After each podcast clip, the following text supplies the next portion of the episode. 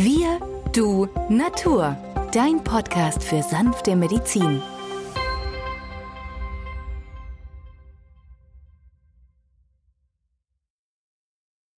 Hallo und herzlich willkommen zu einer neuen Folge von Wir, du, Natur, deinem Podcast für sanfte Medizin.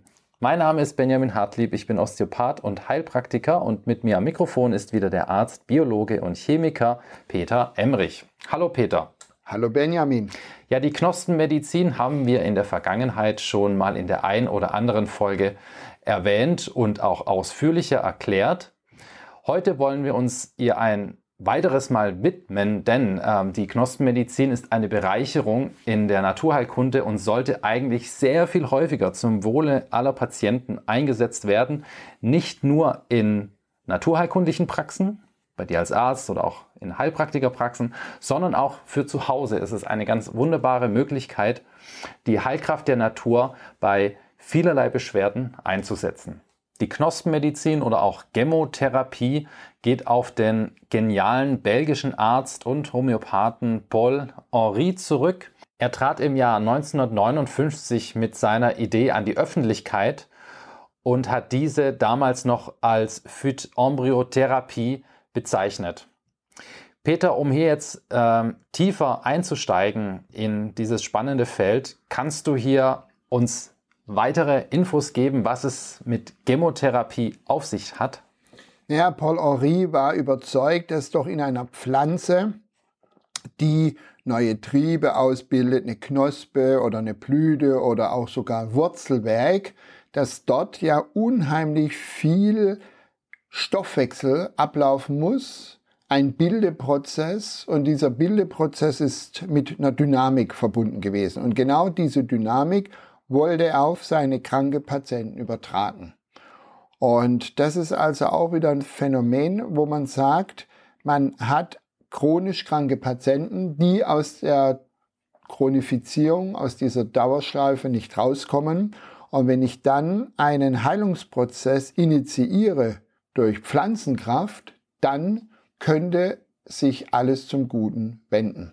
Und das war seine Idee und je mehr er von seinen Knospen kranken Patienten gab, umso größer waren die begeisternden Patienten, die ihm dann berichtet haben, dass es ihm besser geht.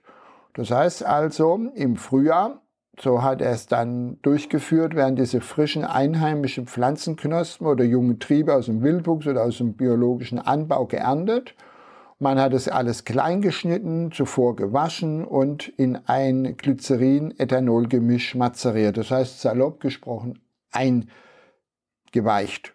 So. Und daraus entstanden die qualitativ hochwertigen Heilmittel, die er dann Gemotherapeutika nannte, Gemo die Knospe, ja, also Knospenmedizin. Und begleiten kann man die einzeln einsetzen, alleine oder in Kombination mit etablierten schulmedizinischen Präparaten wie Herzmittel, Entwässerungsmittel oder aber Heilpflanzen. Man kann es aber auch zusammengeben mit Schüsslersalzen oder anderen Homöopathika, um einfach dem Körper mehr Kraft, mehr Dynamik zu verleihen. Diese Gemmomacerate sind ja erhältlich in Apotheken oder in ausgewählten Fachgeschäften, Bioläden, die typische Einnahme ist ja auch ganz spannend, funktioniert auch bei Kindern sehr gut. Da wird diesem Fläschchen einfach ähm, ein Sprühkopf aufgeschraubt, den es dann extra käuflich zu erwerben gibt, meistens in denselben Läden oder eben Apotheken. Und dadurch ähm, kann dieses Mazerat sehr einfach äh, über den Mund, in den Mund gesprüht werden und über die Mundschleimhaut schon seine Wirkung entfalten. Und eben auch bei Kindern sehr, sehr einfach anzuwenden. Genau, Benjamin. Und wenn man sich nun in die Medizingeschichte etwas einliest, dann findet man schon historische Bezüge bei den alten Ägyptern vor 7000 Jahren. Damals haben die den Kabernstrauch als Gewürz weit verbreitet in Essig eingelegt. Die Blüten des Kabernstrauches. Also es ist nichts Neues, sondern die Idee, die bei Dr. Paul Henry im Vordergrund stand, war einfach ein breites therapeutisches Portfolio anzulegen und hat somit die Basis geschaffen und immer mehr weitere Pflanzen kommen ja hinzu. Ähm, die Pflanzen gibt es weltweit rund um den Globus in verschiedenen Herstellern.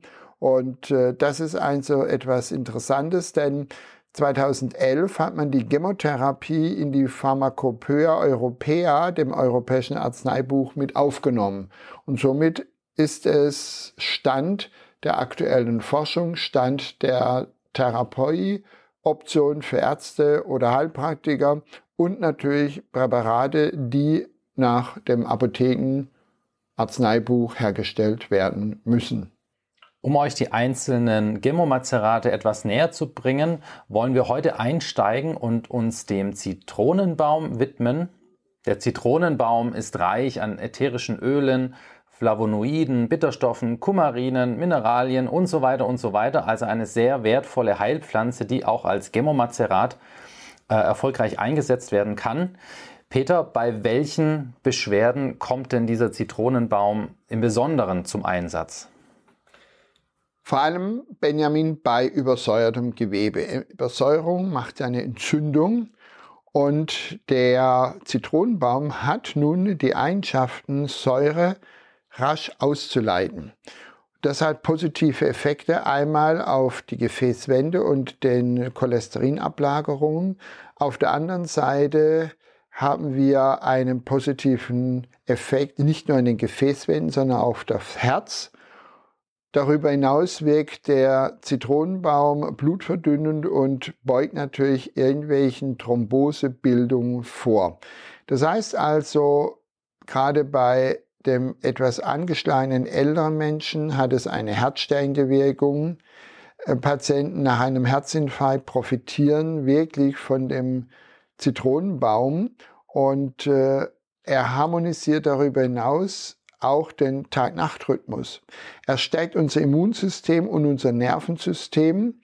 Und das ist gerade bei jenen, die ein schwaches Nervensystem oder manche Ticks haben, das sind ja solche Zuckungen, haben wir sehr gute Rückmeldungen, funktionelle Magen-Darm-Beschwerden oder Atembeschwerden.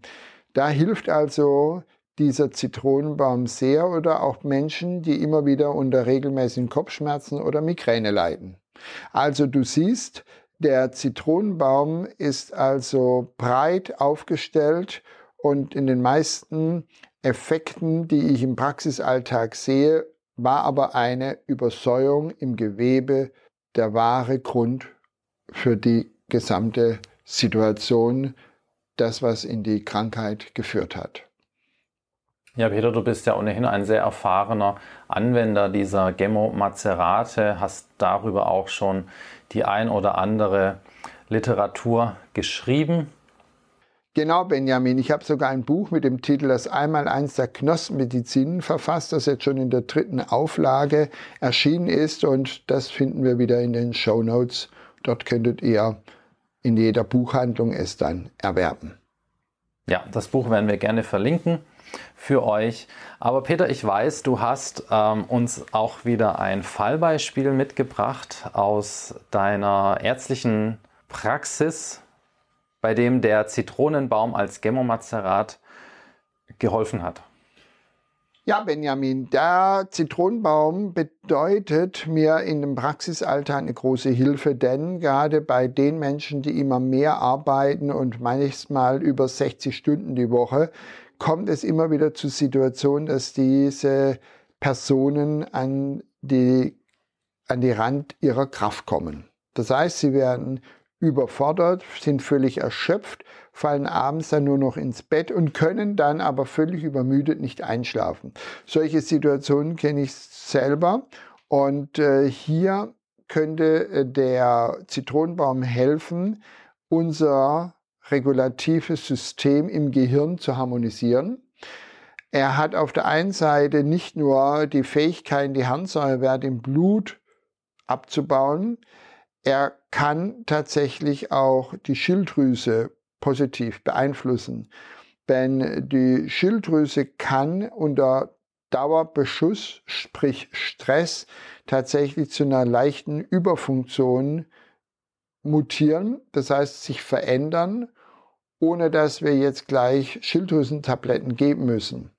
Und ähm, deswegen ist es immer so, dass wir Patienten haben, die waren beim Endokrinologen, also beim Facharzt für äh, Hormontherapie und der fand alles in bester Ordnung.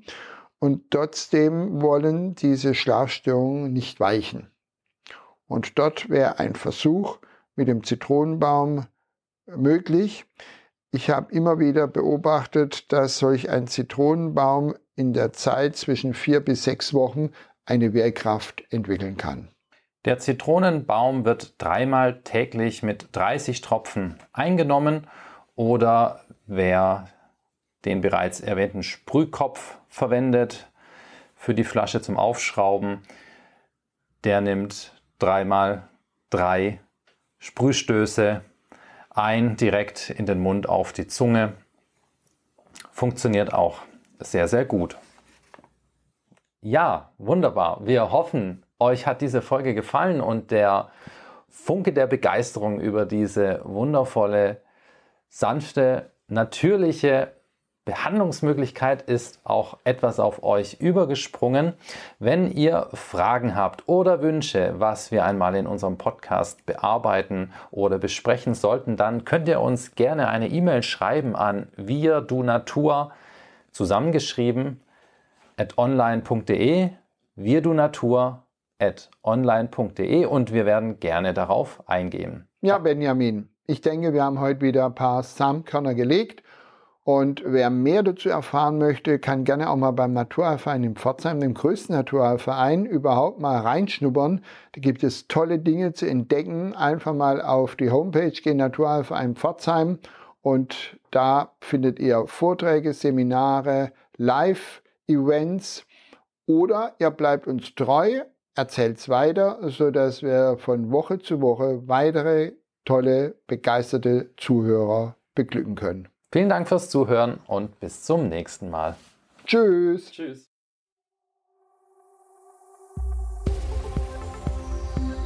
Wenn dir dieser Podcast gefallen hat, freuen wir uns über deine positive Bewertung. Damit hilfst du uns, diesen Podcast bekannter zu machen. Wir danken dir dafür.